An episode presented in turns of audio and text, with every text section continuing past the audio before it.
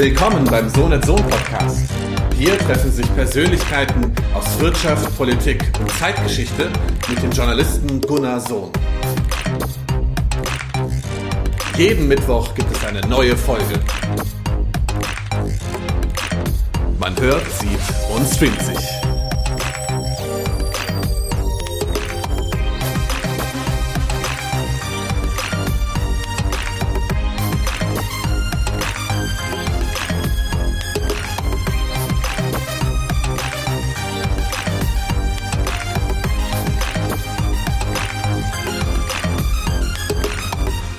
Und diesmal geht es um Utopien und Innovationen zu unserem Opus. Was würdest du machen, wenn du König von Deutschland wärst? So sieht es aus. Ich äh, Lutz Becker, Lutz Becker und ich haben das gemeinsam herausgegeben und wir wollen uns so ein bisschen über das Buch äh, unterhalten, denn es ist ja noch ziemlich frisch auf dem Markt, Lutz. Ja, seit November. Ja, also wirklich ganz frisch in einem tollen Verlag erschienen, und zwar dem Kling Verlag, ein ganz junger Verlag von Adrian Jesinghaus, äh, einem Freund von mir, der inzwischen drei Bücher verlegt hat, alle drei tolle Bücher. Äh, Adamassen, äh, ein Roman, der sehr spannend ist. Äh, Die braune Pest ist ein historisches Buch, das aufgelegt worden ist. Und jetzt kam eben unser Band hier als drittes Buch. Und das wird jetzt der absolute Bestseller. Das wird abgehen wie Schmitz Katze. Das wird bestimmt ich. gekauft und äh, mehrere Auflagen erleben. Äh, nicht nur äh, durch die heutige Buchbesprechung, sondern generell, äh, Lutz, ähm, mal unabhängig davon, ob das jetzt ein Bestseller wird oder nicht. Ähm, es ist schon so, dass äh, wir ja sehr, sehr viele Themen drin haben, obwohl wir das sagen wir in den vergangenen Jahren ja erarbeitet haben über den äh, Utopie Podcast, die nach wie vor äh, hochaktuell sind oder die auch immer aktueller werden, wie beispielsweise die klimapolitischen Geschichten. Ja, also absolut. Also vielleicht auch nochmal zu der Geschichte. Wir haben ja 2017 mit diesen Gesprächen angefangen, ursprünglich als Podcast. Und äh, das Schwierige war für mich, äh, und ich meine, das war für uns alle eine herausfordernde Zeit, und das Schwierige war wirklich äh, dieses, dieses Speech to Text zu machen. Also wirklich diesen, diesen, diesen Text, äh, diesen gesprochenen Text in Sprache umzusetzen. Also ich habe manche Passagen habe ich bestimmt 25 Mal gehört und dann hat man die gehört und dann hat man die abgeschrieben und äh, ja, dann liest man das und es, es gibt keinen Sinn. Also hört man es nochmal schreibt anders, liest es wieder und es ergibt wieder keinen Sinn. Und das war so die Herausforderung, die man hatte. Also das wirklich jetzt so äh, umzuschreiben, dass es im Schriftdeutsch verständlich ist, aber dass es dann noch authentisch ist. Also das war für mich wirklich eine, eine extreme Herausforderung. Wir haben das ja auch nicht alleine gemacht. Wir haben äh, drei Studentinnen, die mich unterstützt haben, die ich jetzt äh, von hier aus nochmal ganz herzlich grüße. Ähm, die Sina, die Jessica und Jules, die uns da ja auch äh, unterstützt haben. Deine Tochter hat uns unterstützt äh, beim Korrekturlesen und äh, ohne diese Hilfen wäre das eigentlich gar nicht möglich gewesen, ja, weil äh, trotz allem was, also ich weiß nicht, wie viele Stunden ich da wirklich mit verbracht habe, äh, diese Texte wirklich in, in, in ein authentisches, und das war die ganz große Schwierigkeit, Schrift Deutschland zu bringen. Das ist halt der Punkt. Das ist ja nicht nur eine Transkription, sondern es musste auch redaktionell überarbeitet werden. Man kann ja sagen, es sind ähm, viele, viele Gespräche. Es sind dann insgesamt fast 400 Seiten geworden, die jetzt äh, in dem Buch aufgenommen wurden. Und äh, es ist ja so, wirklich das gesprochene Wort ist eben nicht das geschriebene. Und du sagtest jetzt, ähm, es reicht halt nicht nur aus, äh, Rechtschreibung zu machen, sondern man musste natürlich auch wirklich hart in die Sätze reingehen dass sie dann so verständlich rüberkommen, dass es dann auch in der gelesenen Form verständlich ist. Ja, und wir haben natürlich auch einige äh, Gespräche gehabt, wirklich mit Meistern der Sprache, also Reinhard Friem, Uwe Schneidewind, die wirklich mit dem Werkzeugsprache ganz hervorragend spielen können. Was aber dann natürlich auch dann zu folgen hat, dass es teilweise 100 Einschübe gibt, äh, die man also, wenn man nicht zuhört, auch einfach nicht verstehen kann. Und äh, man muss also wirklich dann diese Sätze wirklich wieder auseinanderbauen und so, neu sortieren. Und das war natürlich eine Herausforderung, ja. Und äh, trotzdem ist der Reiz der Sprache noch geblieben. Das finde ich eigentlich auch sehr schön. Also ich habe das ja wirklich so oft gelesen dieses Buch. Und äh, ich muss sagen, bei jedem Mal lesen war wieder was Neues für mich drin, wieder eine neue Perspektive. Und das ist, glaube ich, auch die Stärke, dass äh, diese Gespräche eine unglaubliche Perspektivenvielfalt dann auch widerspiegeln. Genau, also wir haben äh, der Rahmen war ja, sag mal, äh, gesteckt durch durch durch das Lied von Rio Reiser. Äh, was würdest du äh, machen, wenn du König von Deutschland wärst? Utopische Gespräche nennt sich ja der Band. Äh, ja, quasi inspiriert äh, von von Rio Reiser, äh, von dem Sänger von Tonsteine äh, Scherben, die übrigens heute auftreten in Bonn in der Harmonie. Hm. Und äh, weil äh, die Resttruppe, ich glaube, äh, drei oder vier aus der aus den ersten Tagen, ich glaube, die haben jetzt 50-jähriges Bühnenjubiläum, äh, die sind immer noch aktiv, ja. Äh, das nur mal am Rande. Und äh, dann gab es halt drei äh, Fragekomplexe. Ähm, was bewegt dich? Ähm, ähm, welche Zukunft siehst du und was würdest du tun, wenn du König von Deutschland oder Königin von Deutschland wärst? Und ja, das ist erstmal eine, off eine offene Struktur der Fragen. Ne? Also je nachdem, was, was für eine Expertise unser Gesprächspartner hatte, ist es halt in sehr unterschiedliche äh, Richtungen gegangen. Ja, absolut. Und, und natürlich auch die Vielfalt. Also wir haben ja Wissenschaftler dabei. Wir haben Menschen aus der Zivilgesellschaft dabei, die da eben was bewegen. Eher aus, eher aus dem politischen Raum kommend. Ja, oder zwischendurch mal gewechselt sind. Ja, wie Uwe Schleidewind, äh, äh, als erst als Präsident des Wuppertal-Instituts, heute eben als Oberbürgermeister von Wuppertal. Und äh, wir haben äh, Menschen, die vielleicht eher zurückhaltend über Utopien nachdenken oder Menschen, die dann auch wirklich aus diesem, äh, wie Chris Medley, so aus diesem Techno-Utopismus kommen äh, und die wirklich dann ganz bunt, äh, ein ganz buntes Vexierbild eigentlich von, äh, äh von Utopien dann äh, widerspiegeln. Und das Wichtige ist, glaube ich, einfach, dass es das Kino im Kopf ankurbelt. Ja, und äh, welche Gespräche sind dir eigentlich noch sehr, sehr stark in Erinnerung äh, geblieben? Bei mir ist es so, äh, es gibt natürlich so ein paar Sachen, die für mich herausragend waren, weil die Persönlichkeiten dann auch sehr, sehr wichtig waren. Zum Beispiel mein Zusammentreffen äh, mit Herbert W. Franke. Das ist ja, sag mal, mhm. einer der faszinierendsten Gestalten, nicht nur in den Naturwissenschaften, sondern vor allen Dingen in der Science-Fiction-Literatur, den ich halt ähm, getroffen habe in Karlsruhe, als ihm die Ehrendoktorwürde verliehen wurde. Da ich war ich ja leider nicht dabei. Ja, genau. Also da, da hatten wir quasi, habe ich an mein Interview, was ich für einen Sammelband gemacht habe, äh, haben wir dann quasi den den König von Deutschland Teil quasi einfach noch reingemogelt. Ähm, aber genauso interessant war Hans Esselborn, der ja, sag mal, sehr gut befreundet ist mit Franke, kommt auch aus dieser ähm, literaturwissenschaftlichen Ecke, der alles weiß über Science Fiction, äh, sowohl im deutschsprachigen Raum als auch international. Aber ich fand auch so Gespräche, wie schon erwähnt, von mit Uwe Schneidewind sehr, sehr gut ein Spruch, den habe ich auch mehrfach zitiert, ne, wo er dann sagte, äh, die, die Kritik an der Mainstream-Ökonomie, ne, ähm, wie Angela Merkel die Jahresgutachten des Sachverständigenrats weglächelt. Ja, und das waren so ein paar Sachen, die haben sich bei mir echt eingeprägt. Ich weiß ja. nicht, wie es dir ergeht. Ja, das geht mir auch ähnlich. Und äh, das ist ja auch so ein bisschen die Stärke. Also was mir jetzt zum Beispiel eine ganz neue Perspektive war, war zum Beispiel Thorsten Katke, der ja ähm, Historiker ist, ähm, sich sehr stark mit amerikanischer Geschichte oder deutsch-amerikanischer Geschichte befasst und am Obama-Institut in Mainz äh, tätig war oder ich glaube auch noch ist und äh, der dann eben auch so einen historischen Faden ziehen kann. Und das war ich so das Schöne. Esselborn kommt dann aus der Literatur, Franke kommt dann aus der Literatur, Katke dann aus der Geschichte, andere kommen dann so aus dieser äh, aus diesem Elon Musk Umfeld äh, und äh, dann gibt es noch so äh, Denker, mit denen man immer gerne redet. Frank Witt ist für mich so ein Beispiel, ja, der immer wirklich absolut brillant äh, da so ein paar Dinge raushaut. Also das hat schon fast Luban-Qualitäten, ja, sowohl vom versteckten Humor als auch äh, wirklich von, von, der Struktur des Denkens. Ja, oder dann auch das Interview mit Marina Weißband, die ja, sag mal, äh, bekannt wurde äh, in ihrer Zeit bei den Piraten, aber auch jetzt nach wie vor netzpolitische Aktivistin ist, sehr, sehr äh, viele äh, inspirierende Geschichten macht, die natürlich auch über äh, die ja, Reform der Demokratie nachdenkt, über neue Mitbestimmungsmöglichkeiten, Partizipation, sehr, sehr interessante Schul- und Bildungsprojekte macht. Auch das war ein tolles Gespräch. Ja, absolut, absolut. Ich bin auch einige Male gefragt worden, warum mache ich das denn jetzt eigentlich so, ich sage jetzt mal von meiner äh, auf meinem Türschild wird sozusagen Ökonom stehen. Und warum befasse ich mich denn jetzt mit, Öko, äh, mit, mit äh, Utopien und nicht mit Gleichgewichtsmodellen?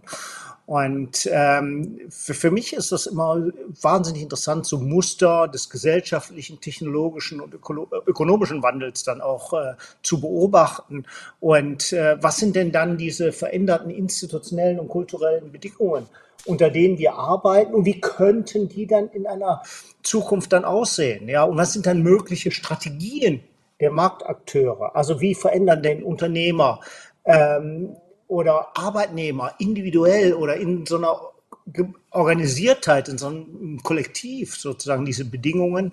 Ja, und für mich immer interessant, gibt es da irgendwelche Strukturen, Muster oder Systematiken, die man erkennen kann? Ähm, oder äh, eben kann ich sozusagen auch äh, einen Einfluss ausüben, strategisch? Gibt es Effekte durch diese sich ändernden Bedingungen? Also was wie strategische Überraschungen, welche Rolle spielen die denn?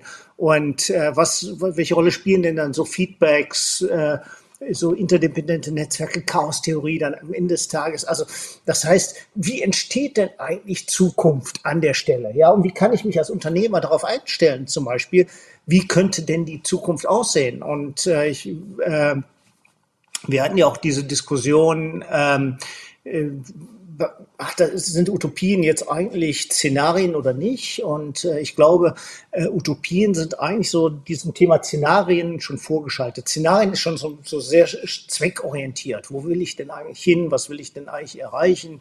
Und, und Utopien sind eigentlich so, so soll-ist-Vergleiche. Es ist ja eigentlich immer, dass man sozusagen der, der, der real existierenden Gegenwart ein Gegenbild halt zeigen möchte. Ja, und das ist aber so ein bisschen das Problem, was wir haben wir ja auch in der Einleitung äh, schon diskutiert, äh, dass eben, wenn man versucht, diese Utopien wirklich umzusetzen und sie nicht als etwas behandelt, das immer einen Schritt voraus ist, ja, dann könnte es auch dann unter Umständen unappetitlich werden. Und deswegen bin ich da ja auch immer äh, so ein bisschen skeptisch, utopisch denken. Ja, ganz wichtig, ganz wichtig für strategische Planung und dass man sich entsprechend einstellen kann, wie könnte sich die Welt denn ändern, in welche Richtung könnte sie nehmen. Aber bitte bloß nicht glauben, man müsse Utopien zu, zur Realität machen. Ja, dann wird's wirklich bitter. Also da bin ich auch zu sehr ein Popperianer und kritischer Rationalist, dass ich dann empfänglich wäre, dann wirklich alles eins zu eins umsetzen zu wollen. Das haben wir, du sagtest ja im, im Vorwort dann auch erwähnt in der Einleitung, dass natürlich viele politische Utopien dann in totalitäre Strukturen mündeten. Ich erinnere, sag mal, auch an die futuristische Bewegung in Italien. Aus dieser, dieser Bewegung ist dann halt auch der ähm, Faschismus äh, von Mussolini entstanden. Das begann erst alles so. Auch. Ja, ja genau, es, be genau, es begann alles, sag mal, eher äh, sogar literarisch, ne? Also mhm. gerade in Italien ist, sag mal, da waren es einige Schriftsteller, einige intellektuelle äh, Philosophen, die das vorgedacht haben. Und äh, die waren dann auch wirklich Adepten dieser faschistischen Bewegung. Also so ganz, äh, so ganz unkritisch ist diese Geschichte nicht. Nee, nee. Also auch äh, Lenin, der ja auch sozusagen in der äh, intellektuellen Szene in München äh, mal aktiv war, ja, und dort eben einer der intellektuellen, einer der klugen Köpfe war. Und äh, ja, wie wir das aber heute oft sehen, so es gibt halt auch sehr kluge Menschen, die irgendwann in ihrer Biografie mal falsch abbiegen. Und dann sogar zum Massenmördern werden. Also ja, ähm, ja. Oder aber, was auch äh, immer. Ja, äh, also das. Also das habe ich Ersch mit Erschrecken eigentlich sowohl bei öffentlichen Personen bis hin auch zu Personen, die ich persönlich kenne, einfach erkannt, dass, dass man dann sozusagen zwar so, so, so, so mit dem hohen Ethos an so eine Utopie, äh, Utopie rangeht, die man für sich selber verwirklichen wird. Und wenn man dann nicht dahin kommt, ja, dann passiert irgendwas mit den Menschen. Ja. Es gibt ja, sagen wir, auch eine sehr, sehr kritische Diskussion überhaupt, äh, auch im ökonomischen Umfeld, die Frage der normativen Ausrichtung. Also ich ja. bin da ja, sag mal, auch eher derjenige, dass ich sage, naja, ähm, jeder hat ja irgendwie so ein normatives Korsett Und wenn ich immer behaupte, alles sei neutral oder wertfrei, dann bin ich schon in dem Moment, wo ich sage, nicht ganz ehrenhaft, weil dahinter ist natürlich auch eine Sichtweise auf Gesellschaft, auf Wirtschaft, auf Unternehmen, auf Konsumenten, auf Entscheider, die relevant sind im wirtschaftspolitischen Umfeld. Aber das muss man ja ganz klar sagen. Ähm, wenn man jetzt mit äh, politischen Utopien kommt, oder unser Band heißt ja im Untertitel Utopische Gespräche, dann äh, erfährt das natürlich auch direkt aus dieser wissenschaftlichen Ecke Kritik. Ja, ähm, äh, wir haben ja diese berühmten Diskussionen auf äh, der Twitter-Ökonomen, die ich manchmal schon fast ziemlich peinlich finde, äh, wo ich da manchmal denke, oh Gott, ja, da möchte, äh, das möchte ich jetzt eigentlich nicht lesen. Äh, und ähm, wir haben ja in dem letzten Kapitel auch nochmal, das war jetzt so im Nachgang zur Covid-Situation, da hatte ich ja nochmal Gespräche geführt mit, äh, beziehungsweise dann E-Mail-Austausch gehabt mit einigen der Autoren und habe sie dann gefragt, wie haben sich denn jetzt sozusagen eure Utopien durch die Krise verändert. Ja, und äh, da habe ich hier jetzt gerade, weil ich da gerade dran gedacht habe, was du sagst, ein schönes Zitat von äh, Reinhard Friem alle Konzeptionen von Wirtschafts- und Unternehmensethik, die moralischen Orientierungen und ihre möglichen Veränderungen nicht als Ausdruck selbstbestimmter kultureller Praktiken verstehen, gehen an der Sache vorbei. Insofern muss sich auf eine auf realistische und mögliche Wirklichkeiten gerichtete Wirtschaftswissenschaft auch kulturalistisch verstehen. Ja, also es, wir haben ja sozusagen die, die, den einen Teil, die sagen, Wirtschaften ist naturgesetzlich ja, und es gibt bestimmte Gesetze. Ja, ich habe ehrlich gesagt so ein richtiges wirtschaftliches Gesetz ich noch nie gesehen. Ja, meiner Meinung nach sind das allenfalls Theoreme, die wir da sehen. Und ähm, äh, die Art, wie wir wirtschaften, ist natürlich auch ein Ausdruck unserer Kultur und sie prägt unsere Kultur. Also das ist immer so eine, äh, so eine doppelte Bewegung, die wir da haben. Und ähm, die Art und Weise, wie wir wirtschaften. Es gibt diesen berühmt, äh, dieses berühmte Paper von Hall und Soskis, heißt er, glaube ich, über Varieties of Capitalism. Also, dass es eben sehr viele Ausprägungen von Kapitalismus, von Wirtschaften gibt und dass das eben durch die bestimmte Kultur geprägt ist äh, und dass es eben diese, diese vermeintlichen Naturgesetzlichkeiten meiner Meinung nach auch kaum gibt. Ja, da muss, müsste man schon sehr nachsuchen und äh, ich bin bis jetzt äh, bei dieser Suche auch wirklich gescheitert. Und da muss man ja auch ganz klar feststellen, wenn man den politischen Diskurs sich der letzten 10, 20 Jahre anschaut, gibt es auch eine gewisse Visionslosigkeit und auch äh, Utopielosigkeit. Und das ist vielleicht auch ein Teil des Problems, dass wir dann vielleicht nur pragmatisch vorgehen, nur, sag mal, uns durchwursteln mit Verwaltungsakten, mit bürokratischem Handeln und das große Ziel einer Veränderung, beispielsweise Klimaneutralität, dann aus dem Auge verlieren oder vielleicht dann in den letzten 10, 20 Jahren nicht die richtigen Akzente gesetzt haben oder zu spät jetzt anfangen, sie zu setzen. Also zu spät auf jeden Fall. Also ich glaube, dieses, äh, man musste eigentlich vorbereitet sein. Und äh, ich sage jetzt mal, es ist natürlich so, dass wir Pandemien eigentlich immer schon vorausgesehen haben, in Utopien. Ja, also zum Beispiel eben in der Literatur. Ja, Camus, die Pest zum Beispiel. Ja, äh, ein wunderbares Werk, aber auch moderne Science-Fiction-Autoren haben sich mit äh, solchen Themen halt befasst. Und solche Utopien helfen uns natürlich auch, das vorbereitet zu sein, indem sie sozusagen das Feld unseres Denkens äh, öffnen. Ja, aber zwischen Früherkennung und das dann umzusetzen, ja, ist ja nochmal ein weiterer Schritt. Und äh, viele dieser Dinge, die, die uns heute plagen und auch der Klimawandel, werden wir das ähnlich haben. Wir werden überrascht sein, obwohl wir es vorher gewusst haben. Und das ist so dass diese bittere Erkenntnis, die ich da an der Stelle auch habe. Ja, und vielleicht nochmal auf, auf die ökonomischen Modelle zurückzukommen. Der ähm, Frank Witt hat das so, eigentlich so sehr schön und sehr bissig analysiert, dass eigentlich unsere, äh, praktisch alle unsere ökonomischen Modelle auf äh, küchenpsychologische Modelle des 18., 19. Jahrhunderts zurückgehen oder 20. Jahrhunderts. Ja. Und äh, wenn man sich natürlich viele Autoren anschaut, ja, an Hayek äh, muss man eher glauben, als dass man sozusagen seine Sachen ernst nehmen kann. Ja. Ja, und das war ja teilweise auch ähm, von der ähm, theoretischen Fundierung ziemlich dünne Soße, die da dann ausgekippt ja. wurde. Also ist ja nichts dagegen zu sagen, zu, ähm, dass man äh, empirisch etwas abprüft, dass man an den Theoriemodellen auch orientiert dann äh, Forschung betreibt. Aber das, was mal Hayek und Co. Äh, teilweise dann von sich gegeben haben, das war äh, kruder Sozialdarwinismus. Ja, das, also ich sage jetzt mal, die Interpretationen waren teilweise ziemlich schräg. Wenn vielleicht noch die Modelle noch halbwegs in Ordnung waren, ja, aber was dann daraus interpretiert worden ist, ist ja nochmal eine andere Ebene. Ja, und ich kann äh, sozusagen alles äh, äh, kaputt interpretieren und alles falsch interpretieren oder wie auch immer. Ja, also wir sehen es jetzt gerade für mich zum Beispiel in der Covid. Ja, wir haben einen, einen sehr guten frühen Indikator, das der R-Wert. Ja, und was macht man? Man geht lieber auf die Krankenhausbelegung, was ich echt problematisch halte, weil man dadurch ja schon einige Wochen verliert. Ja, und immer dann, wenn ich einen frühen Indikator, wenn ich was früh erkenne, kann ich auch relativ früh reagieren. Ja, und wenn ich nachsteuern muss, ja, und ich dann sehe, dass ich mich vielleicht verschätzt habe, dann wird's echt unappetitlich, weil man dann einfach wenig Zeit hat. Ja, das ist eigentlich das Gefährliche an der Stelle. Und deswegen bin ich ja so ein ganz großer Freund auch äh, von, von Früherkennungsansätzen. Ich glaube, da müssen wir viel mehr Intelligenz reinsetzen. Das war mal so in den 90er Jahren war das mal äh, sehr en vogue oder vorher noch äh, ähm, äh, war das, äh, gab es ja schon einige Ansätze, äh, äh, die wir da eben hatten, aber irgendwie scheint mir das so ein bisschen verloren zu gegangen. Das ist eher so ein äh, Mulling Through, so ein Durchwuchseln, das wir sehen. Äh, man versucht eigentlich nur noch zu reagieren.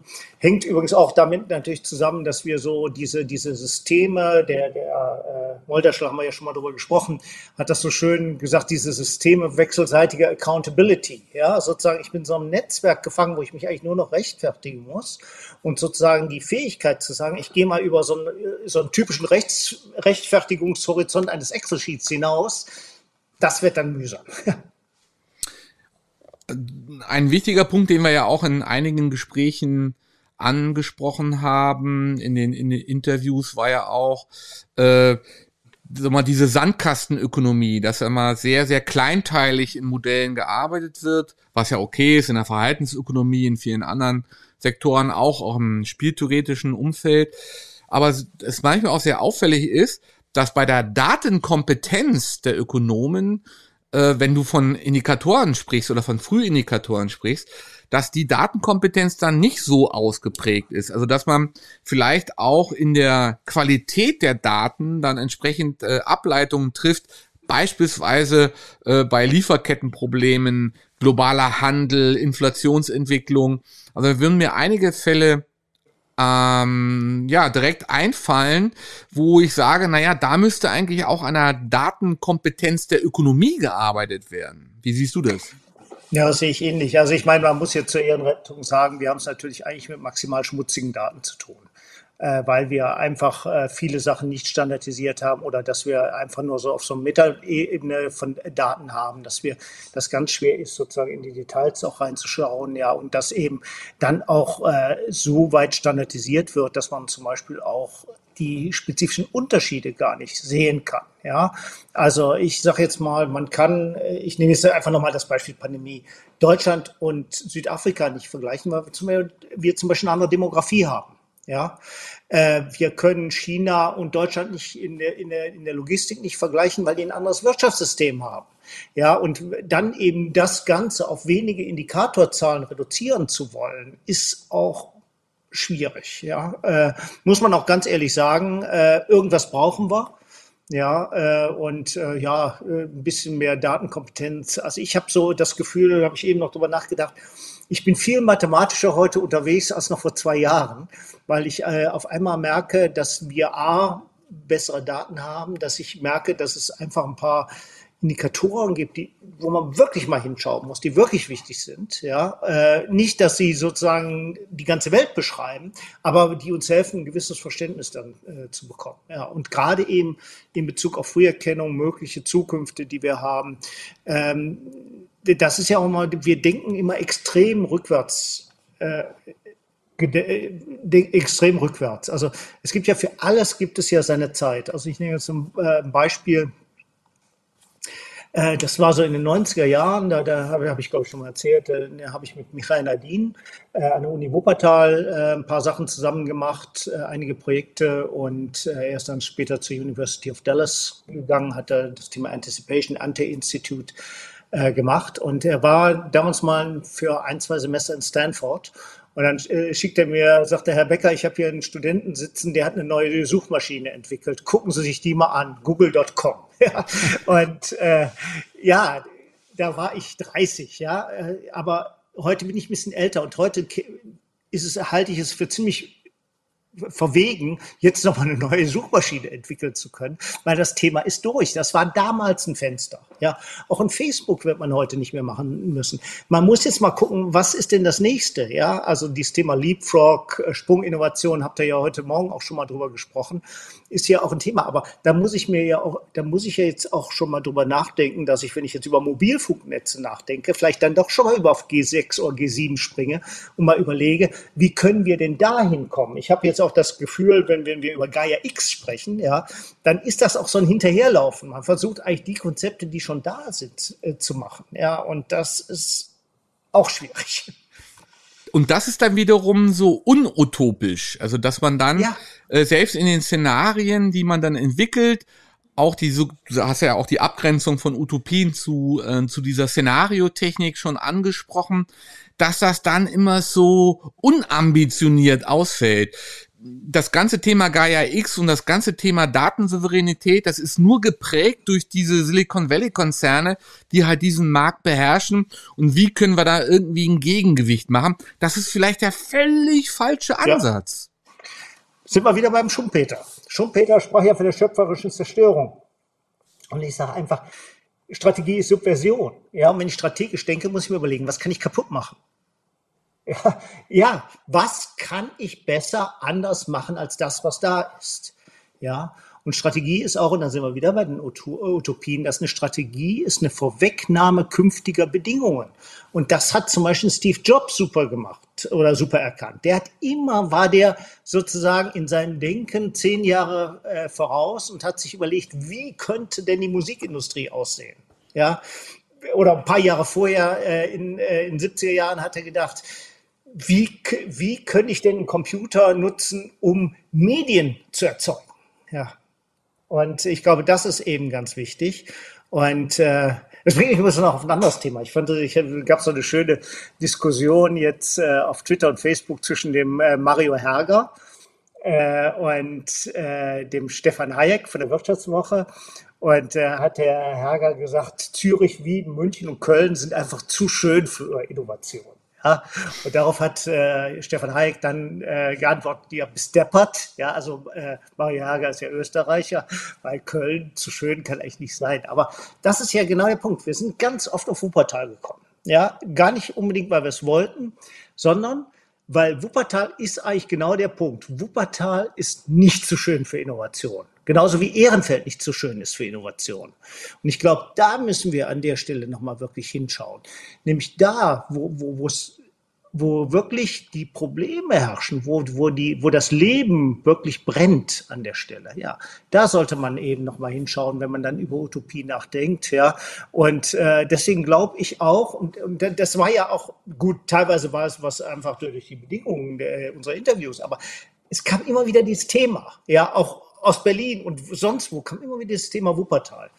Und äh, ich glaube eben, weil äh, Wuppertal ist sozusagen auch so ein guter Platz für Utopien, weil sozusagen die Gegenwart will man nicht haben. Also das, das war ja schon im 19. Jahrhundert so.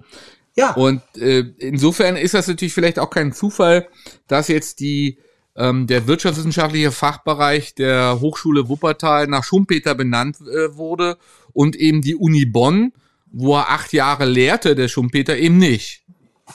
Ich darf hier nochmal so, auch hier Friedrich Engels natürlich auch so ein Thema, weil wir gerade über, die, äh, über die Vergangenheit sprechen, will ich hier gleich nochmal an einer anderen Stelle drüber sprechen. Und äh, ja, also ich glaube, ähm, es gibt einfach bestimmte Bedingungen, da sind wir wieder da, die sozusagen eine Auseinandersetzung mit der Gegenwart provozieren.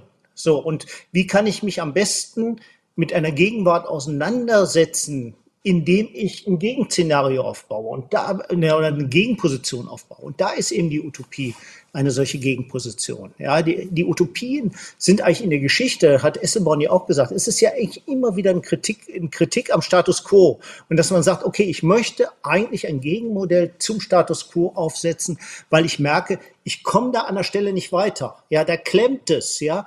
Und dann merkt man, dann entsteht so ein, so ein Druck und dann platzt die Blase irgendwann in, in der einen Form oder der anderen, dass sozusagen äh, dann eben vor allem eben über Innovation auf einmal sich ein neues System äh, in die Welt reinschleicht, ja, wie zum Beispiel das Internet, wie zum Beispiel Smartphone. Ja. Wenn du sagst, ich finde das sehr sympathisch, also ich würde das auch unterstreichen. Strategie ist Subvers Subversion. Äh, wenn man das jetzt im innovativen Umfeld sich betrachtet, wird ja dann vielleicht auch über Innovation viel zu seicht geredet. Also vielleicht müssen wir da auch radikaler rangehen. Also wenn wir die Verkehrswende wollen, wenn wir die Energiewende wollen, müssen wir da vielleicht mit ganz anderen Bildern arbeiten und brauchen wir dafür auch neue Unternehmer, also wie den Uwe Lübbermann, der dann eben mit der Premium Cola dann radikal anderen Weg geht. Vielleicht ist unser Problem, was wir haben, dass wir zu sehr in den alten Maßstäben diskutieren. Ja, also als der Uwe Lübbermann vor 20 Jahren angefangen hat, ja, da gab's Pepsi Cola und Coca-Cola im Wesentlichen. Und da wäre niemand auf die Idee gekommen, eine kleine Cola-Marke in die Welt zu bringen, weil man gesagt hat, der Markt ist eigentlich aufgeteilt. Und er ist eben mit einer ganz anderen Perspektive daran gegangen und war Vorreiter für viele alternative Getränke, äh, Lemonade, äh, Aqua, äh, Viva Canagua und äh, was es da alles gibt. Äh, also das, er hat da schon extrem viel bewegt. Allein nur, dass er sozusagen das Denken aus den ausgetretenen Faden herausgeholt hat. Und das ist ja das Wichtige, auch was Utopien dann an der Stelle bringen können. Ähm, das ist auch natürlich auch immer das Problem, dass wir äh, äh, dass viele Innovationen ja eigentlich nur ein Kompromiss sind.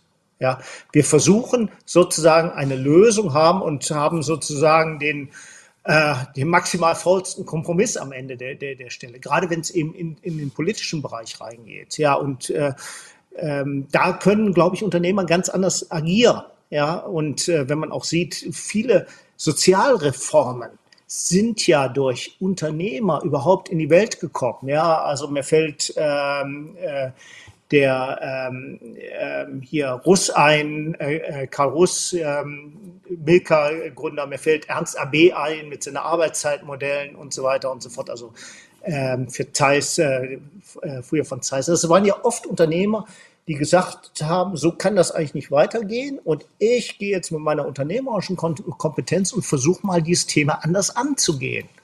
Ja, und ich glaube, das ist eben wichtig und deswegen brauchen wir auch diese Unternehmer. Ja, Unternehmer ist ein Unternehmer ist jemand, der was unternimmt. Ja, oder ich, ein Beispiel ist der, der Christian äh, Raufuß von, von Rügenwalder Mühle, ja, der einmal seine eigene Branche, der gesagt hat, ich mache mein eigenes Businessmodell kaputt, nämlich Schweine äh, äh, äh, zu schlachten und äh, zu, zu schreddern, sondern ich sage, das geht nicht mehr. Hat 2012 hat er, glaube ich, gesagt, die Wurst ist die Zigarette der Zukunft und hat dann gesagt, so, wenn ich das jetzt als Hypothese nehme, dann bin ich geschäftlich am Ende, wenn ich nicht was anderes mache. Ja, und heute hat er eigentlich diesen Markt, der, also inzwischen macht er mehr Umsatz mit vegetarischen, veganen Produkten als mit Fleischprodukten. Und der hat diesen Markt, dieses, dieses neue Marktsegment überhaupt erstmal besetzt. Und das finde ich auch wahnsinnig faszinierend. Ja, und da gibt es sicherlich viele Beispiele an Unternehmern, die sagen, okay, dadurch, dass ich jetzt entweder in so einer Krisensituation bin, ich sehe, oh, das geht schief, wenn ich so weitermache. Oder die sagen, ich hätte es gerne besser gemacht. Ja, ich, ich stelle mir das, äh, ein anderes System vor an der Stelle. Ja, die können sowas natürlich dann auch äh, viel leichter umsetzen. Ja, ich habe ein schönes Beispiel bei uns in der Stadt. Es gibt der, Präsident der IAK, den ich sehr schätze und hat für mich eine ganz klugen, äh, kluge Überlegung gehabt. Wir haben eine Stadtautobahn, die im Nirvana anfängt und im Nirvana endet, mit vier Spuren. Und er sagt, lass uns doch einfach mal die Spuren zurückbauen, das brauchen wir nicht. Ja, das hat natürlich einen Widerstand ohne Ende gegeben, aber ganz ehrlich, man braucht diese Spuren nicht, ja, äh, weil wir haben seit Jahren da eine Baustelle, wo es nur zweispurig hat, ist und es geht auch, ja. Das Problem ist immer nur das Einfädeln, ja, äh, am Anfang. Äh, weil das viele einfach nicht können. Und äh, einfach mal so Dinge mal anders zu denken und dass sowas jetzt gerade aus der Unternehmerseite kommt, finde ich so faszinierend. Ja, da kann man viel, das kann man auch in vielen anderen Richtungen weiterdenken. Ja, äh, und zu sagen, okay, da gibt's was, was sicherlich nicht die optimale Lösung ist an der Stelle. Und da, da muss ich eine alternative Lösung äh, einfach mal daneben setzen. Ja, und dann wird es zeigen, was, was sich durchsetzt. Ja. Du hast den, den IHK-Präsidenten genannt. In dem Umfeld ist ja auch Jörg Heinkes wichtig. Den haben wir ja auch interviewt. Der hat ja, sag mal, auch solche subversiven Strategien entwickelt im Punkto Schwarmmobilität. Der hatte zum Beispiel für Wuppertal mal durchgerechnet, äh, wie viel Parkplatzraum wir sparen könnten oder zurückbauen könnten, wenn wir, sag mal, auf äh, den eigenen Pkw verzichten würden, weil der Platzbedarf allein für das normale Parken zu Hause, an der Arbeitsstätte, beim Einkaufen, äh, auf der grünen Wiese etc. ist natürlich gigantisch und das ist eine Riesenfläche, die wir beispielsweise für eine Renaturierung nutzen könnten. Ja, wir, wir können ja ungefähr sagen, so ein Auto braucht mindestens 12 Quadratmeter an Parkfläche in Bewegung brauchst du sogar noch mehr. Das heißt, ich muss einerseits in der Regel zwei Parkplätze zur Verfügung stellen, nämlich eine zu Hause, eine am Arbeitsplatz. So, das sind schon mal 24 Quadratmeter. Und dann habe ich natürlich auch noch immer den Anteil am bewegten Verkehr, wo ich natürlich durch Bremswege, Beschleunigung und so weiter eigentlich noch mehr Platz, viel mehr Platz brauche als diese 12 Quadratmeter, die ich dann am Ende habe, die ich nur brauche, um das Auto hinzustellen einmal rumgehen zu können, Türen auf und Türen zuzumachen. Ja. Äh, und äh, das ist natürlich eine, eine, echte Herausforderung. Und das Problem ist, dass die, das zu einem, da spreche jetzt als Ökonom wieder, zu einem Preis von null angeboten wird. Für denjenigen, der es nutzt. Ja, und äh, das ist natürlich äh, äh ist sicherlich ökonomisch nicht sonderlich schlau. Ja. Äh, und äh, da wird man sicherlich nochmal äh, drüber nachdenken müssen, wie man das anders organisiert. Ja, ich bin auch, ich sage jetzt mal äh, auf der anderen Seite, ein, ein Monopol, äh, ein wie, äh, Uber wie heute Google wird mir auch nicht gut gefallen, sage ich auch ganz ehrlich. Äh, das heißt, wir, auch da würde ich mir eben unternehmerische Varianten wünschen.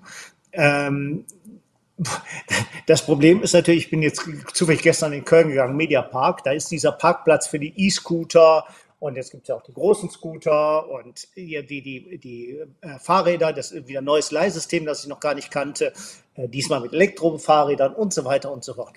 Und das ist natürlich sozusagen, einer macht so ein Thema auf und dann schießen auf einmal aus allen Ecken welche da drauf. Dann hat man sozusagen schlagartig ein Überangebot, einen Wildwuchs ja, und das muss ich erstmal aussortieren. Aber auch das ist etwas, was immer schon gewesen ist.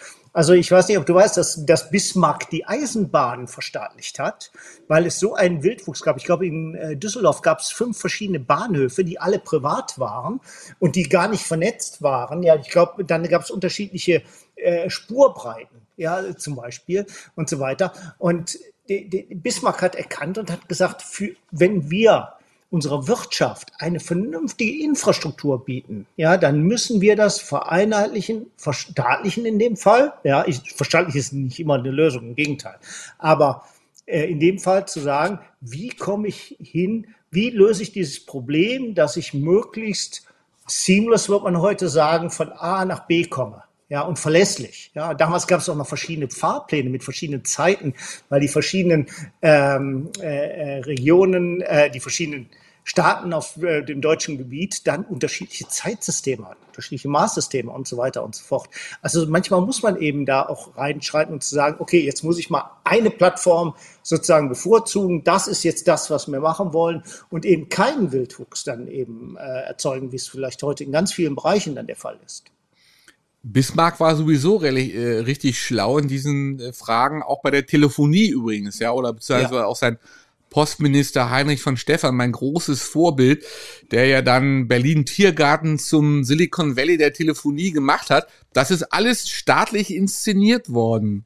Ja, und es war eine Antwort auf Leute wie Engels oder Marx, die Rheinische Zeitung, wo die Kölner und, und äh, viele Kölner Unternehmer äh, sich äh, zusammengetan haben, die natürlich auch einen Druck aufgebaut haben und der, äh, das, also ich meine, die 1848er Revolution war ja eine bürgerliche Revolution und eine Arbeit. Also es gab ja eigentlich zwei Revolutionen gleichzeitig in der Zeit. Ja, und sozusagen der Druck war, dass der Staat sagte, oh, ich muss besser werden. Ich muss mich verändern. Ich muss andere Rahmenbedingungen schaffen. Ja, ich muss das soziale Problem lösen, also sprich Sozialversicherung. Ich muss äh, den Unternehmern äh, bestimmte äh, Möglichkeiten geben, eben Optimierung des Eisenbahnsystems, Optimierung der Kommunikation und so weiter und so fort. Staatskunst. Das ist ja dein, was du ja mal gerne sagst. Genau. Ja. ja, all das steckt auch in diesem Band drin. Also diese diese subversiven Innovationen, so nenne ich sie jetzt, Lutz, da hast du mich, da hast du mir was äh, reingepflanzt in mein Hirn, ja. Ähm, äh, da steckt alles hier in den in dem äh, in dem Buch drin, also die Frage äh, der Schwarmmobilität, die Frage, äh, in welcher Weise wir eine ökologische Wende hinbekommen. Ähm, viele andere Aspekte sind hier drin, also auch eine, die Frage der Beteiligung, der Unternehmensdemokratie, das ist hier alles drin. Ne? Ja, ja.